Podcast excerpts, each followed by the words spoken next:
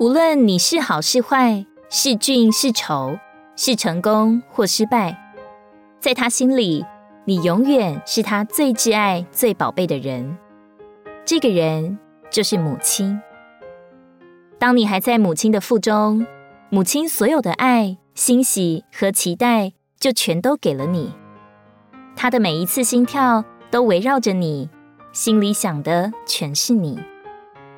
初次见你的样子时，你闭着眼睛一直在睡，你看不清母亲的笑，看不清她的泪，但你在她心里已经是全天下最美的孩子，无人可比。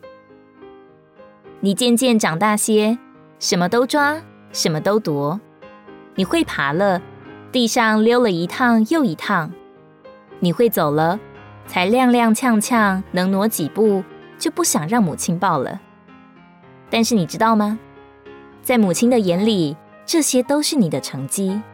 她觉得自己的孩子好有本事。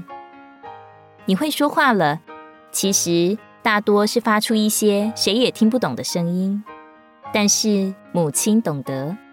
这似乎就是你们之间独有的共同语言。最难忘的是你的哭声，母亲经常因为这个慌了手脚。这也成了他心中最深的记忆。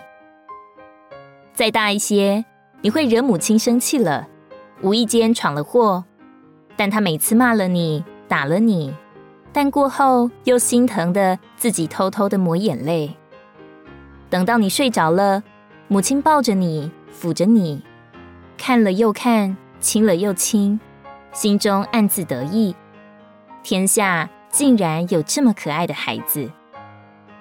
慢慢的，你长大了，离家求学、工作，甚至成家，在地理上和心理上都跟母亲有了些距离。但是，母亲的爱从来都没有变过。电话里说多了又怕你嫌啰嗦，就只好默默的牵挂着。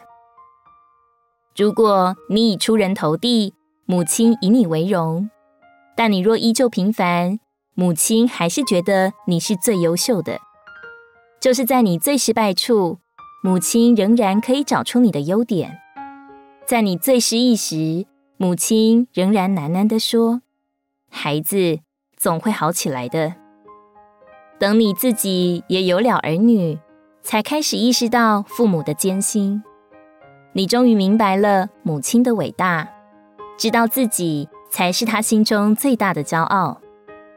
他很幸福，只因有你。唯愿你能懂得他的心。世间的母亲是这生命源头的影儿，母亲的爱都是在描绘神爱我们的心。在神的眼里，我们是他的挚爱，是让他眼目相随的，是他独一无二的宝贝。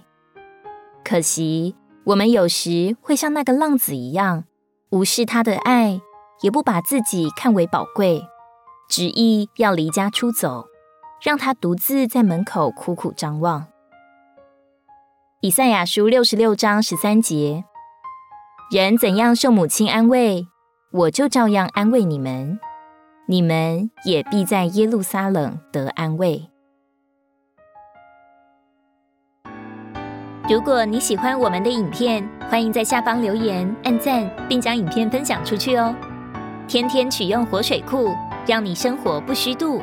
我们下次见。